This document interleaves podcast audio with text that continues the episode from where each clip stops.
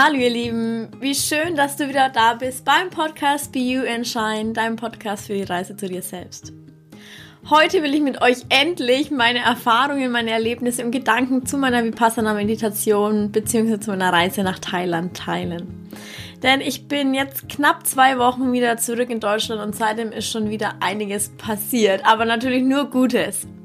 Ich wünsche euch super viel Spaß mit dieser Folge.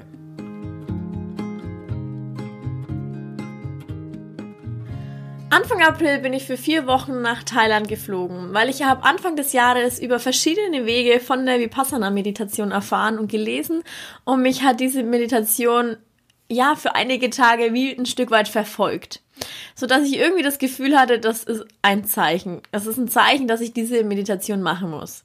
Denn zuallererst habe ich bei einer Instagrammerin darüber gelesen und da dachte ich mir schon so, wow, krass, zehn Tage Schweigen, zehn Tage kein Handy, zehn Tage kein Buch, zehn Tage nichts zum Schreiben. Wie verrückt. Und das ist irgendwie dann in meinem Kopf hängen geblieben, aber ich habe mich da nicht weiter darüber informiert. Und ein paar Tage später stoße ich auf einen neuen Podcast und scrolle so durch die Folgen durch und was springt mir direkt ins Auge?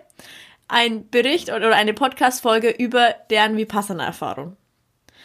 Und das fand ich schon ein bisschen komisch. Und dann habe ich mir diese Folge angehört und dachte mir wieder nur so, wow, krass, wie verrückt. Aber auch da habe ich mich eigentlich nicht unbedingt weiter informiert. Und wirklich ungelogen, zwei Tage später habe ich das Buch Change als Chance angefangen zu lesen. Und relativ am Anfang beschreibt er, dass seine Vipassana-Erfahrung mit das Lehrreichste war, was er jemals erlebt hat. Und in dem Moment habe ich echt Gänsehaut bekommen, weil ich habe davor in meinem Leben noch nie von dieser Vipassana-Meditation gehört oder gelesen, zumindest nie bewusst. Und plötzlich verfolgt mich das total. Und ich habe bemerkt, wie ich innerlich dann diesen Drang entwickelt habe, das jetzt irgendwie auch machen zu wollen. Also habe ich mich so ein bisschen im Internet informiert, aber nicht allzu viel und habe mich einfach online dafür beworben und habe ein paar Tage später auch noch die Bestätigung dafür erhalten, dass ich wirklich genommen wurde. Und zu dem Zeitpunkt wusste ich noch gar nicht so viel darüber, außer dass ich eben zehn Tage nicht sprechen darf, dass ich zehn Tage mein Handy, mein Laptop, meine Bücher, alles Schreibzeug einfach abgeben muss. Und ich war dann angemeldet und dann habe ich aber so die Gedanken an Vipassana eigentlich immer wieder weggeschoben. Ich habe auch bis kurz vor meiner Abreise nach Thailand überhaupt nicht darüber nachgedacht, was ich denn eigentlich bald mache. Und ganz viele haben mich immer wieder gefragt, oh Sarina, bist du denn nicht aufgeregt? Aber ich war absolut gar nicht aufgeregt, weil mir überhaupt nicht bewusst war, was mir eigentlich bevorsteht. Und erst als ich dann wirklich im Flugzeug nach Thailand saß, wurde mir das nach und nach immer bewusster. Aber in Thailand selber hatte ich dann noch mal erst zwei Tage in Bangkok, bevor es dann am dritten Tag mit dem Bus in die Region Kanchanaburi, es ist ungefähr sechs Stunden entfernt von Bangkok, losging. Und auf dem Weg dorthin habe ich dann gemerkt, wie ich immer aufgeregter wurde. Äh, vor allem aber auch, weil man sich zum ersten Mal mit Menschen unterhält, denen diese zehn Tage natürlich auch bevorstehen. Und unter anderem unterhält man sich auch mit Menschen, die diese zehn Tage schon mal gemacht haben und sie zum wiederholten Male machen. Aber ich habe mir dann immer wieder eingeredet, okay, wenn man so verrückt ist, diese zehn Tage sogar zu wiederholen, dann kann es ja gar nicht so schlimm sein. Und so habe ich dann diese sechs Stunden Busfahrt eigentlich auch relativ gut überstanden und bin dann im Center Kankana, ich hoffe, das ist richtig ausgesprochen, oder Kankana, ich weiß es nicht genau, in Kanchanaburi ähm, angekommen und das liegt wirklich irgendwo im Nirgendwo in Thailand. Frag mich nicht wo, aber es war weit und breit kein Handynetz mehr verfügbar. Es war weit und breit niemand anderes zu sehen, außer das Meditationszentrum. Und in diesem Meditationszentrum ist Platz für 69 Frauen und 35 Männer, wobei es so ist, dass Männer und Frauen komplett getrennt sind. Das bedeutet, Frauen haben ihren eigenen Essensbereich und ihren Bereich, wo sie in den Pausenzeiten spazieren gehen dürfen und Männer haben ihren eigenen Bereich.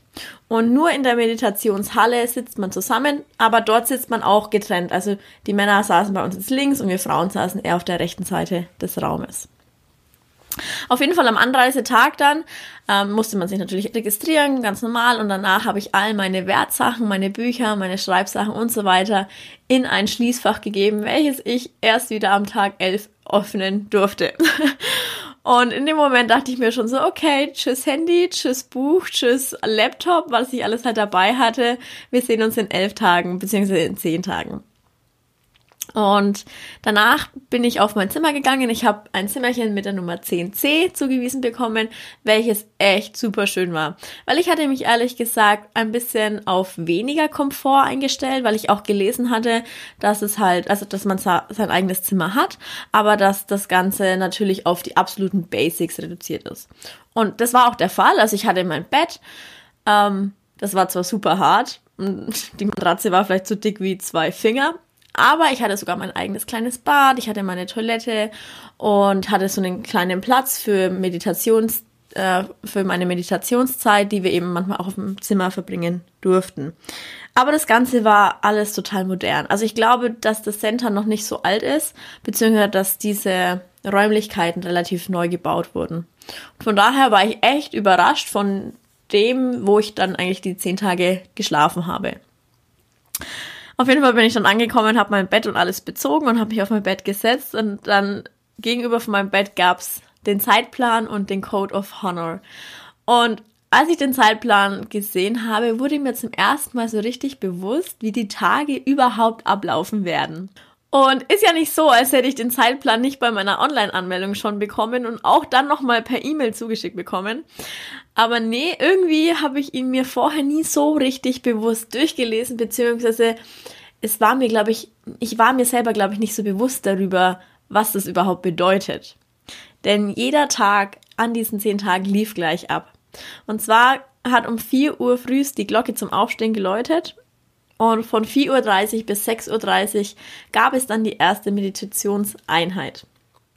Danach von 6.30 Uhr bis 8 Uhr war Frühstückspause und von 8 bis 9 Uhr war eine weitere Meditationseinheit, die wir aber verpflichtend in der Halle verbringen mussten. Von 9 bis 11 Uhr war eine weitere Meditationseinheit und die durften wir je nach Einweisung des Teachers in der Meditationshalle oder auch auf unserem Zimmer verbringen. Von 11 bis 13 Uhr war dann Mittagessen bzw. Mittagspause. Und um 13 Uhr ging es dann weiter bis 14.30 Uhr mit einer weiteren Meditationseinheit. Von 14.30 Uhr bis 15.30 Uhr gab es wieder eine Meditationseinheit, die wir aber wieder verpflichtend in der Meditationshalle verbringen mussten. Danach ging es bis 17 Uhr weiter mit einer Meditationseinheit, die wir auch wieder je nach Einweisung vom Teacher entweder in der Halle oder in unserem Zimmer verbringen durften. Und von 17 bis 18 Uhr gab es dann endlich wieder eine Pause, und zwar die Abendpause. Und danach von 18 bis 19 Uhr wieder eine Meditationseinheit, die wieder verpflichtend in der Halle stattfand. Und von 19 bis 20 Uhr gab es den Diskurs. Und von 20 bis 21 Uhr wieder eine Medita Meditation. Und ab 21 Uhr war dann Schlafenszeit. Relativ früh, aber um 4 Uhr früh ging es ja wieder weiter. Und als ich den Plan zum ersten Mal so richtig bewusst vor Ort gelesen habe, kam bei mir so ein leichtes, flaues Gefühl in meinem Magen auf, weil mir bewusst wurde, dass das vielleicht doch ganz schön lange zehn Tage werden könnten. Ähm, genau. Auf jeden Fall am Anreisetag, also am Tag null, haben wir abends dann noch eine kurze Einweisung bekommen und das Noble Silence begann dann am Tag null bereits um 20 Uhr mit der ersten Meditationseinheit. Und Noble Silence bedeutet, dass man eben nicht sprechen darf und vor allem aber auch, dass man keinen Blickkontakt und natürlich auch keinen Körperkontakt zu anderen Teilnehmern haben darf, und zwar während der gesamten Zeit. Und in mir gingen an dem Abend von Tag Null, also an dem Anreisetag, tausend Gefühle durch. Vor allem aber, als ich um 20 Uhr dann diese Meditationshalle betreten habe und wusste, okay, jetzt beginnt das Noble Silence. Ich darf zehn Tage jetzt nicht sprechen. Ich werde zehn Tage keinen Augenkontakt haben. Ich werde zehn Tage überhaupt gar keinen Kontakt zu irgendjemandem haben, sondern werde nur mit mir sein. Und mir wurde da zum ersten Mal so richtig bewusst, was das eigentlich gerade bedeutet. Dass ich jetzt in den nächsten zehn Tagen nur mit mir bin, dass ich nur auf meinem Hintern sitzen werde und voll und ganz mit mir alleine einfach bin und mit meinen Gedanken. Und wie gesagt, um 20 Uhr gab es diese erste Meditationseinheit und nach den ersten fünf Minuten hat mich dieses Gefühlschaos so übermannt, dass mir einfach die Tränen gekommen sind. Ich saß noch nicht einmal fünf Minuten in dieser Meditationshalle und ich habe einfach angefangen zu weinen. In dem Moment dachte ich mir dann nur so, wow, Sarina, wie willst du das nur aushalten? Wie willst du das zehn Tage lang durchstehen? Und nach weiteren zehn Minuten ist mir mein komplettes linkes Bein eingeschlafen. Und plötzlich ging es so in meinem Kopf los mit Rechnen. Und dann dachte ich mir so, okay, jeden Tag rund zehn Stunden meditieren. Das sind ungefähr 600 Minuten am Tag und das Ganze zehn Tage lang. Das sind 100 Stunden meditieren, das sind umgerechnet 6000 Minuten. Und dann dachte ich mir nur so, wie sollst du das durchhalten, wenn dir nach zehn Minuten schon die Beine einschlafen? Und ich weiß nicht, wie ich diese erste Meditationseinheit an Tag Null überstanden habe, aber irgendwann lag ich einfach todmüde in meinem Bett und bin auch relativ schnell eingeschlafen. Und nach ein paar Stunden hat ja schon der Wecker geklingelt, weil ja der erste Tag um 4 Uhr früh begann. Und witzigerweise war ich an diesem Morgen total motiviert.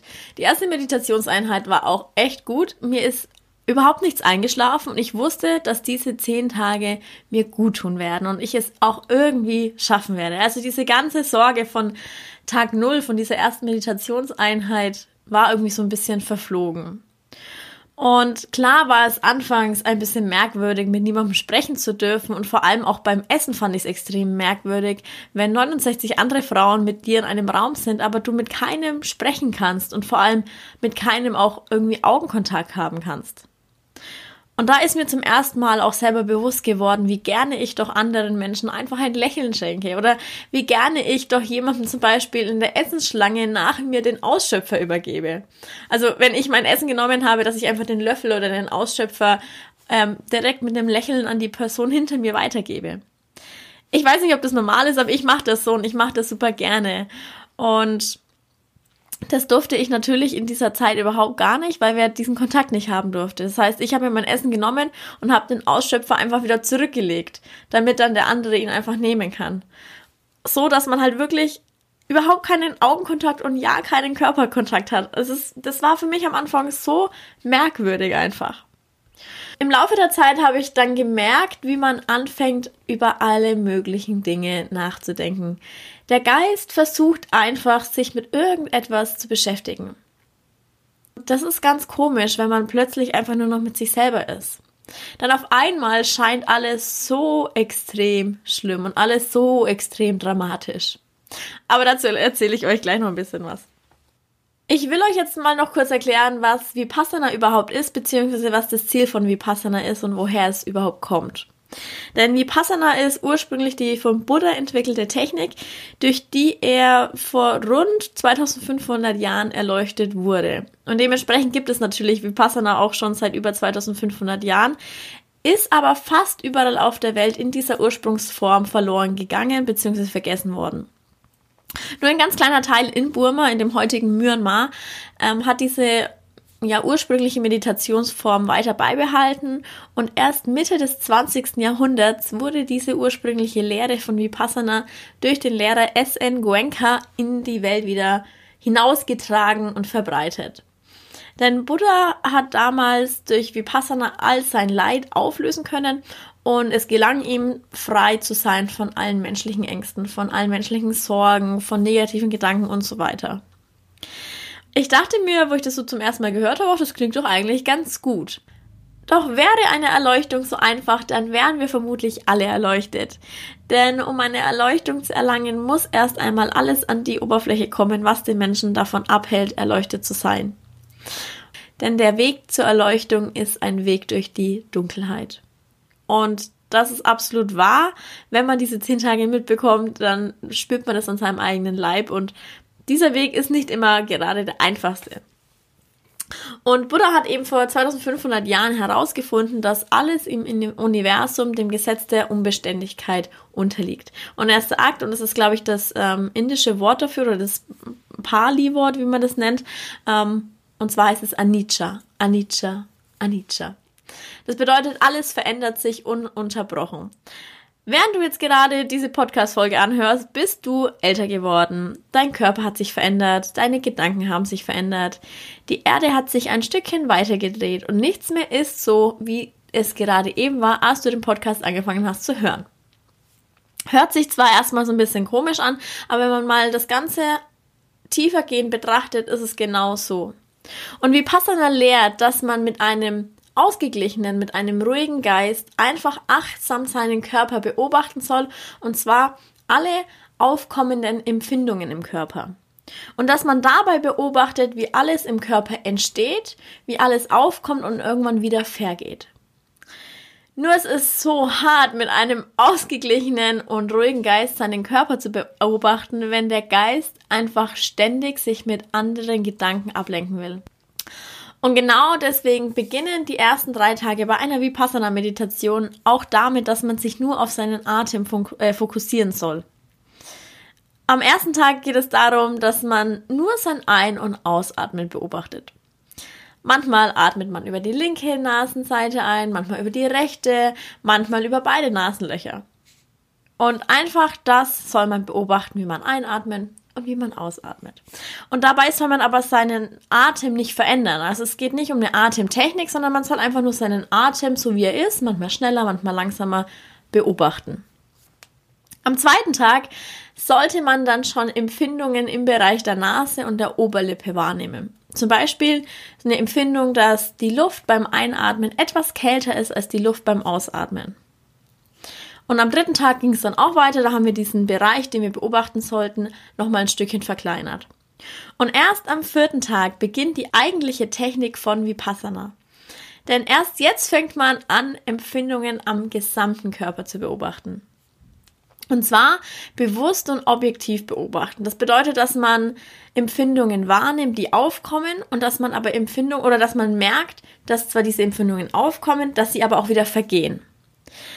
Oder auch, dass Gefühle aufkommen und wieder vergehen. Dass vielleicht ein Schmerz aufkommt und dass auch dieser Schmerz wieder vergeht. Und durch dieses bewusste Beobachten am eigenen Körper erfährt man eben dieses universelle Gesetz der Unbeständigkeit. Irgendwo finde ich, wissen wir ja alle, dass alles irgendwann mal vorbeigeht. Aber sich das mal wirklich bewusst vor Augen zu führen, ist einerseits nicht ganz einfach, weil man merkt, okay, alles ist irgendwann vorbei. Aber andererseits hilft es einem auch unheimlich stark in ganz, ganz vielen Situationen.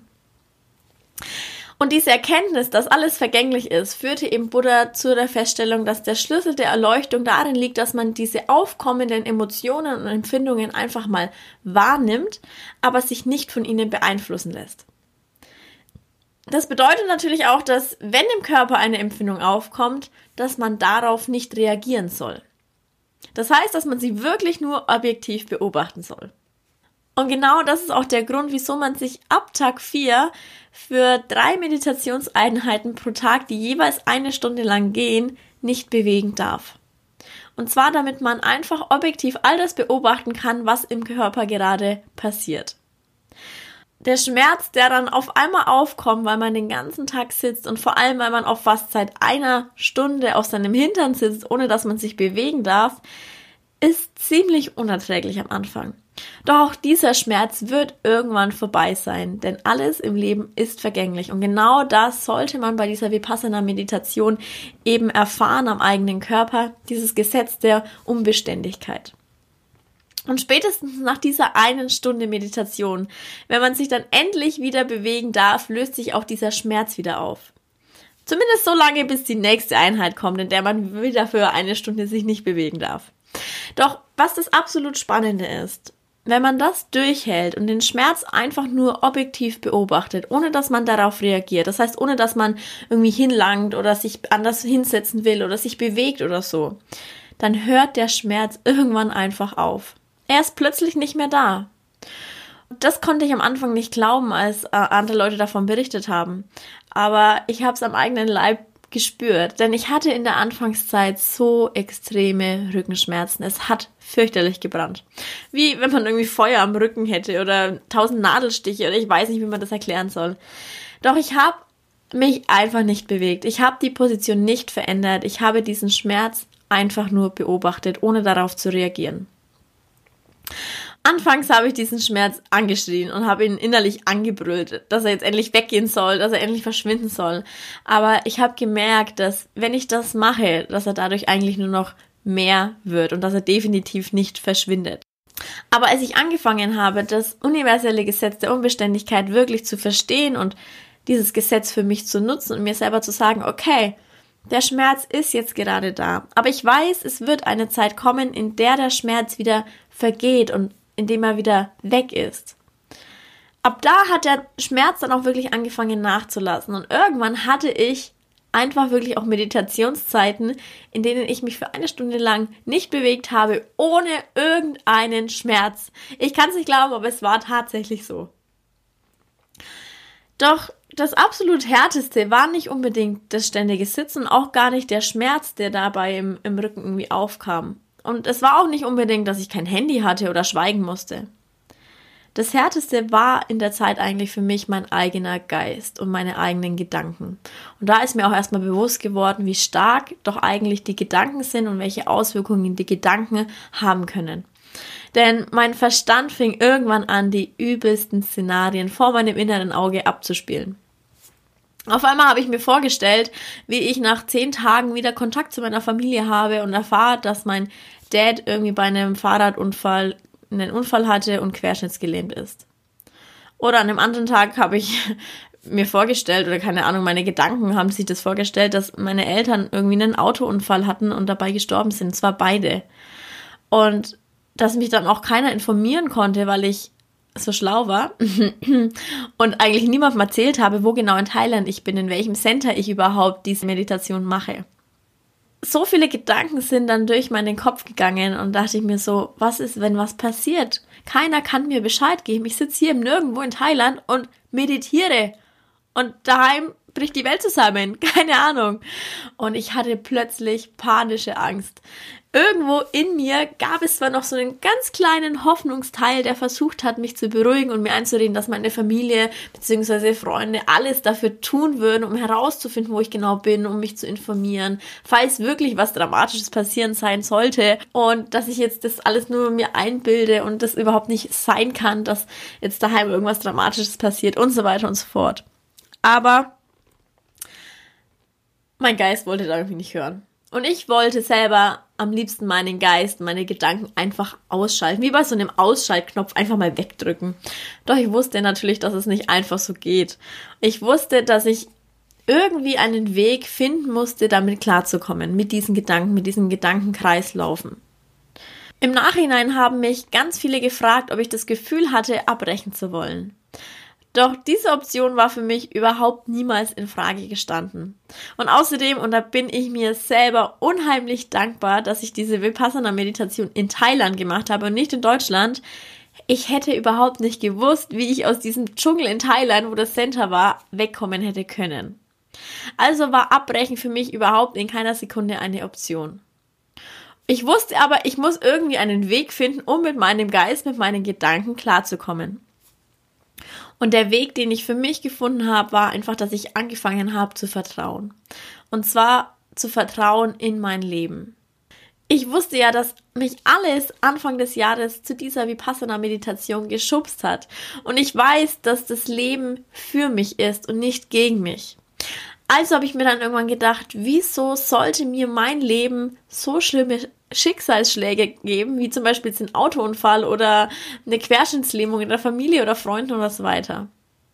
Und ihr Lieben, Vertrauen lernen wir genau in den Momenten, in denen wir eigentlich am liebsten nur noch weglaufen wollen würden. In den Momenten, wo uns die Angst einfach nur noch überkommt. Und genau in diesen Momenten zu vertrauen, ist die Kunst. Und das ist mir selber absolut bewusst geworden.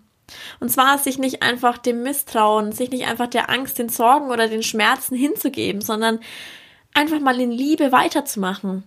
Einfach mal in Liebe weiterzugehen. Das ist genau das, was einem selber hilft, das Vertrauen in sein eigenes Leben zu bekommen. Und das universelle Gesetz der Unbeständigkeit sagt ja, dass alles im Leben im Fluss ist, dass sich alles im Leben verändert, dass alles unbeständig ist, dass einfach alles vergänglich ist. Und genauso wusste ich auch, dass auch diese zehn Tage irgendwann vorbei sein werden. Und dass jede Angst, dass jede Panik, jeder Gedanke, der mir da irgendwie hochkommt und den mir mein Geist in dem Moment schenkt, dass auch diese Sachen wieder vorbeigehen werden. Und genauso war es ja dann auch. Diese zehn Tage waren definitiv die härtesten, die ich bisher gemacht habe, aber diese zehn Tage waren auch irgendwann vorbei. Und jeder Gedanke, der irgendwie hochkam, der war irgendwann auch mal wieder weg.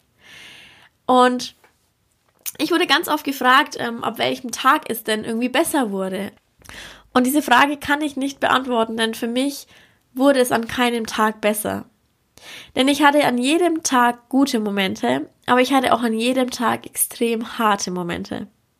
Manchmal hatte ich Meditationseinheiten, die liefen total gut, da war ich absolut im Flow, da hatte ich kaum Gedanken, sondern war wirklich voll und ganz im Hier und Jetzt und war einfach voll bei der Beobachtung meiner eigenen Gedanken, bei der objektiven Beobachtung, ohne dass ich darauf reagiert habe. Ich habe mich auf die einzelnen Bereiche meines Körpers fokussieren können, ohne dass ich irgendwie abgelenkt wurde von meinen Gedanken bzw. von meinem Geist. Und diese Momente waren unheimlich toll, waren unheimlich wertvoll.